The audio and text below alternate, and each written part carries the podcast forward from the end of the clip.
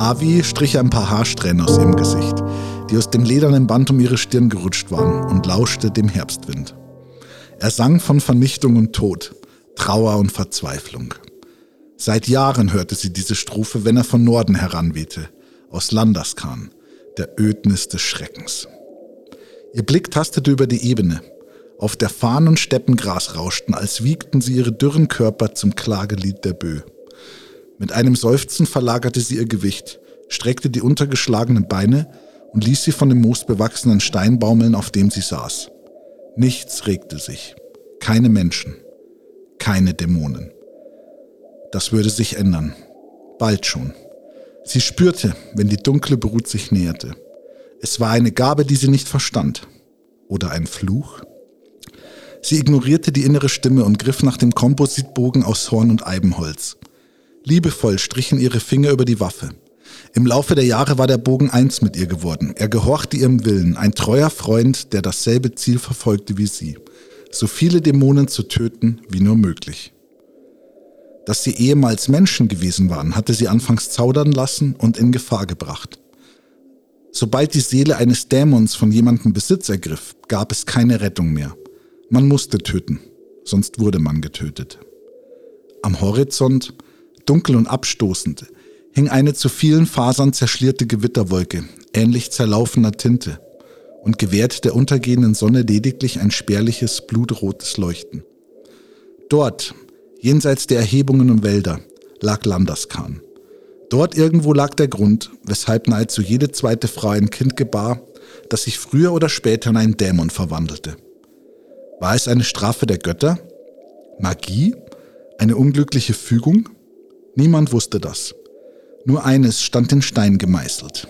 So durfte es nicht weitergehen. Groteskerweise bestand Avis Hoffnung darin, dass die Brut sich weiter ausbreitete. Denn irgendwann mussten die anderen Regenten zur Tat schreiten, wollten sie nicht untergehen. Unter einem Banner müssten die Rassen sich vereinen.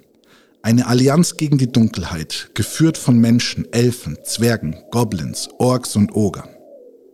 Ein Gedanke, der genauso schön wie absurd war. Das würde niemals geschehen. Würden sich wenigstens die Menschen verbünden, wäre dies ein Anfang. Aber selbst das geschah nicht. Landaskan gab es nicht mehr. Wandur war so gut wie gefallen. Musste auch Landra untergehen, ehe man etwas unternahm? Avi seufzte. Warum kämpfte sie überhaupt? Wieso verschwand sie nicht einfach in den Süden und lebte dort in heuchlerischer Glückseligkeit, bis das Unvermeidliche seinen Lauf nahm? Sie krampfte die Finger um den Bogen und stellte sich auf den Stein. Ich werde den Schwur nicht brechen, sagte sie. Ihre Augen verengten sich, da sie kleine Punkte sah, die aus einem Waldstück am anderen Ende der Ebene auftauchten. Niemals werde ich den Schwur brechen. Flüchtlinge. Etwas mehr als ein halbes Dutzend auf drei alten Bauernkahn mit eingeschirrten Pferden. Dies war Avis Aufgabe. Jenen helfen, um die sich niemand scherte.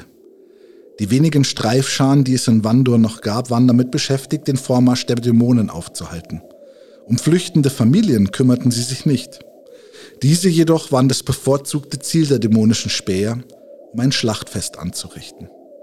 Sie sprang herunter, steckte den Bogen in das lederne Futteral am Sattel und schwang sich auf ihren falbenfarbenen Hengst Festus, der das Grasrupfen einstellte und sie nach hinten schielend empört anguckte. Genug gefressen, sagte Avi und gab ihm die Sporen. Mit einem Wiehern stieg er auf die Hinterbeine, ehe er ausgriff und den flachen Abhang hinabgaloppierte. Wind zauste Avis Haar, ihr grüner Umhang blähte sich, der Boden unter ihr rauschte in einem braungelben Wischen vorbei. Festos mochte seine Marotten haben, doch er war schnell wie ein Pfeil, wenn er denn wollte.